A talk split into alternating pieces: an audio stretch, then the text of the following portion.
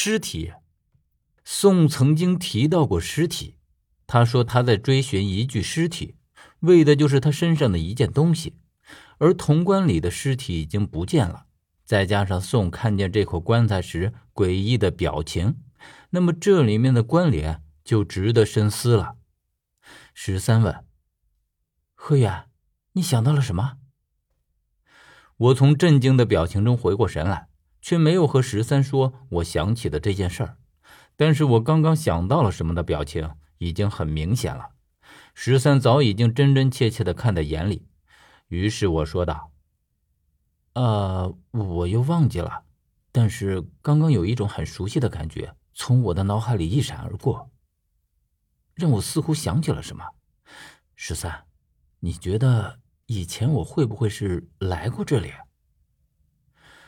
这种感觉其实也有。”但是在很多地方都出现过，而现在我说的这么一本正经，十三也没有看出端倪来。他沉思着说：“我总感觉这种感觉很蹊跷。按理说你是不可能来过这些地方的。哎，我只是觉得这种感觉越来越强烈。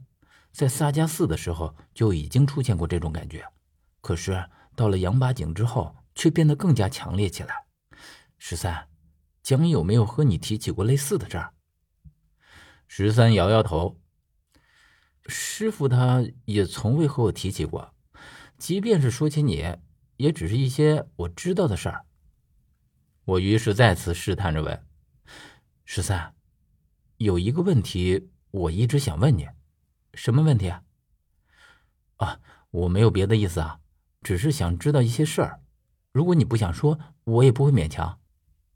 哎呀，你说啊，你在玄鸟墓出现是不是蒋安排的？十三毫不犹豫的回答：“是啊。”为什么？他为什么要让你去玄鸟墓？十三看了我一眼，但是他的眼神却不带任何的警惕和防备。嗨，我以为薛已经告诉你了，他什么都没有和我说过。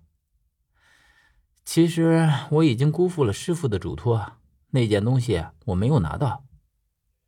说到这里的时候，十三突然苦笑了起来，然后看着我说：“哼，师傅应该也知道，从薛手里抢东西简直就是痴心妄想。他尚且不能，又何况是我？”我见十三已经说到了点上。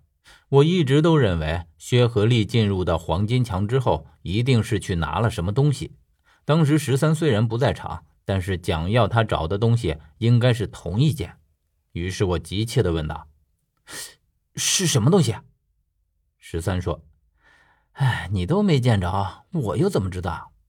你难道不记得我是在你们之后才进入到深处的大殿的？”十三说的是事实，在这件事情上。十三也算是告诉我了一条重要的线索，而且他没有必要骗我。有一段时间，十三和薛走得很近，估计多半就是因为蒋的关系。但是我觉得自己的这个猜测似乎有些不符合常理。薛既然知道十三是蒋的徒弟，按照他俩之间的嫌隙，又怎么会这样平心静气的待十三呢？所以，正如十三说的，薛和蒋的关系的确很微妙，看着像仇人。却又像搭档，总之，这是一种很矛盾的关系，让人捉摸不透他俩唱的究竟是哪一出。我说：“薛肯定不会说的。”十三再也没有接我的话，沉默了十来秒，他将话题转移到我们现在的境况上来。宋已经追出去好一阵了，我们是不是应该跟上去看看？十三的这句话倒不是为宋的安危在担忧。我反倒觉得十三这是趁机想找宋的一些把柄。唉，也只能是这样了，在这里干等着，似乎也不是那么回事儿。我话音刚落，只见十三猛地看着我身后，一句话不说。